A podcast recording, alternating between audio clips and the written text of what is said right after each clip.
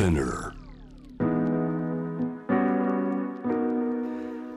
グローバーがお送りしています J-Web Jam the Planet 今夜のスタジオにはストックホルム生まれストックホルム大学で韓国語日本語を学びました2007年スウェーデンで初めての日本語教科書を執筆、えーその後名古屋大学に研究留学しまして現在はスウェーデン大使館広報文化担当官をお務めです。アダム・ベイエさんよろしくお願いします。よろしくお願いします。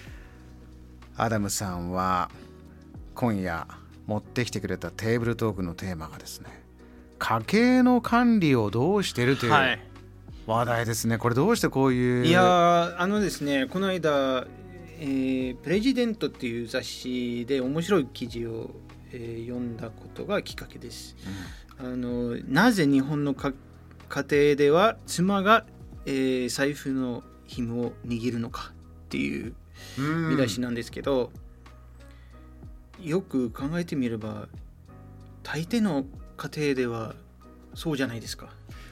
そうですよ。あのえーお給料お金回りはお母さんだったりね、まあ、妻だったり女性がこうちゃんと締めとかないと男はかアホみたいに使っちゃうから危ないとかそういうことなんですかね えグローバーさんのところどうどうですか？うちはねそんなこともないんですよ。あのもちろん口座は一つなんであのお互い必要なものは必要な時にで信用されれてるわけですね。はいそうです。よかったですね。言い。切っとこう。はいそうです。はいいつもありがとうございます。いかがですか？アダムさんのご家庭は。いやあの僕の場合は、まあ、日本人と結婚してるんですけどあの共同管理ですね、うん。うん、でも周りの人たちみんな妻が管理してるので。あのいわゆるお小遣い制ってやつですか？そうですね、うん。でこの記事によるとスウェーデンではその共同管理が最も多く妻管理は1.9%しかないです1.9%、比べてその今おっしゃった家計の管理でお小遣い型というのは1.9ですね。スウェーデン1.9日本の場合ちょっとその同じデータで見ると、おお日本は55.7%です。そうなんですよ。対してスウェーデンは1.9%はい。ランキングでいうとこのデータこれ35カ国がバーッと並んでるんですが一番少ないのがスウェーデンで日本が一番多いトップとそうらしいです。最高位と最下位ということになりましたね。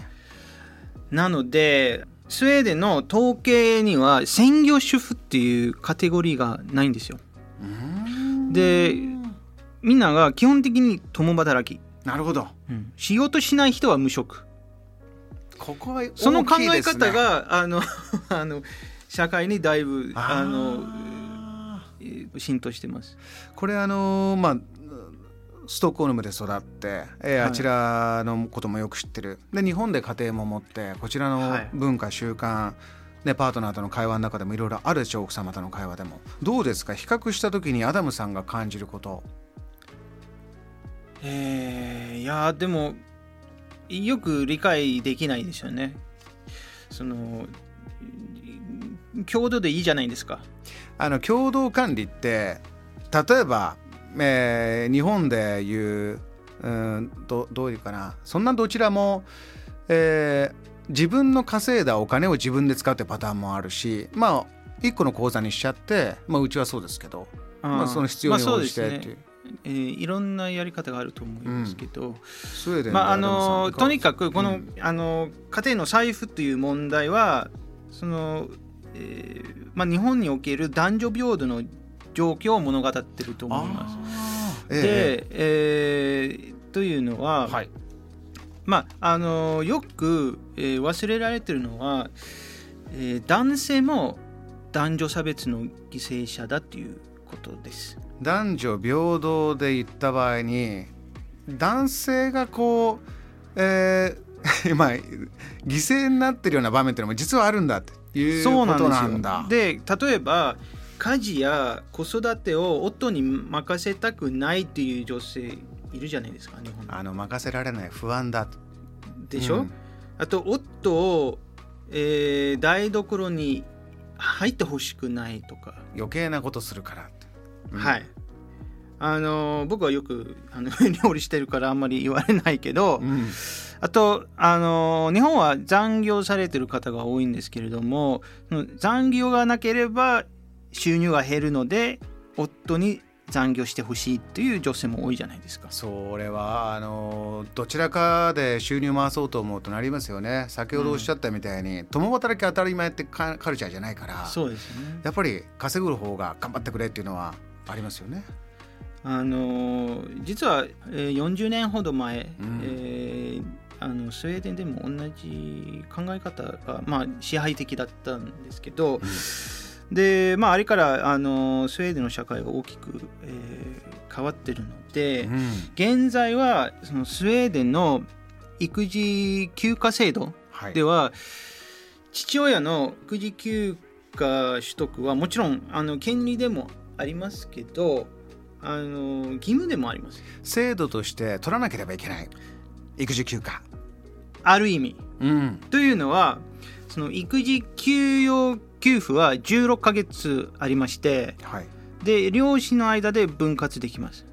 うんうん。ん？この給付は子供がまあ8歳になるまで享受できるんですけど、2ヶ月は片方の親に留保されて相手に譲ることはできないんですよ。うんでなぜかというとあのこの制度が導入された頃は母親の、えー方が圧倒的に多く、えー取得、えーしてたからですね。したがって現在は80%以上の父親は取得していることになっています。うん日本はちなみに何パーセントだと思いますか？日本はまだまだこれからもこれからだからどれぐらいだろう？10%ぐらい？あの多分1.9%それぐらいまあ多分あのその見方によると思うんですけど、うん。あのとにかくスウェーデンと比べてだいぶ低いです。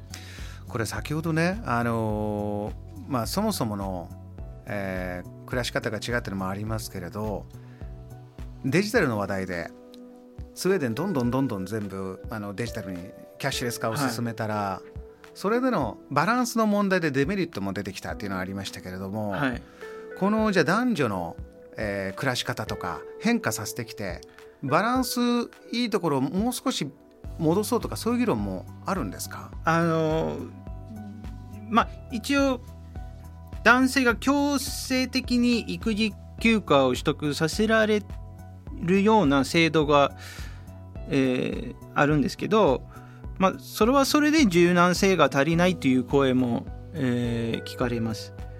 えー女性の方が、まあ、子供の面倒をな長めに見たければどうしてその判断は各家庭に任せられないかっていういろんな見方があるわけですね。あのお母さんが、まあ、主婦としてはい家の中でずっと子供を見る良さっていうのももちろんあるからじゃあそれは選べた方がいいよねっていうのは日本でももちろんありますけどスウェーデンもあるんですね。そうなんですよ。うんだからちょっと柔軟性が足りないっていう人は結構います。こういうものをだどこまで制度にしてえ権利と義務、えーどこまでルールで推し進めるといいのか柔軟性がやはり大事なんじゃないかとアダムさんおっしゃってますがお聞きの方どうでしょう？例えばその家計管理のキーワードから入りました。えー家計管理からその家庭の話男女の話含めて、えー思ってるところどんどん教えてください。家計管理どうしてるというのがこのテーブルトークのスタートです。メールはジャムザプラネットホームページから待ってます。ツイッターの方はハッシュタグジャムザプラネットをつけてお願いします。Jam, the planet.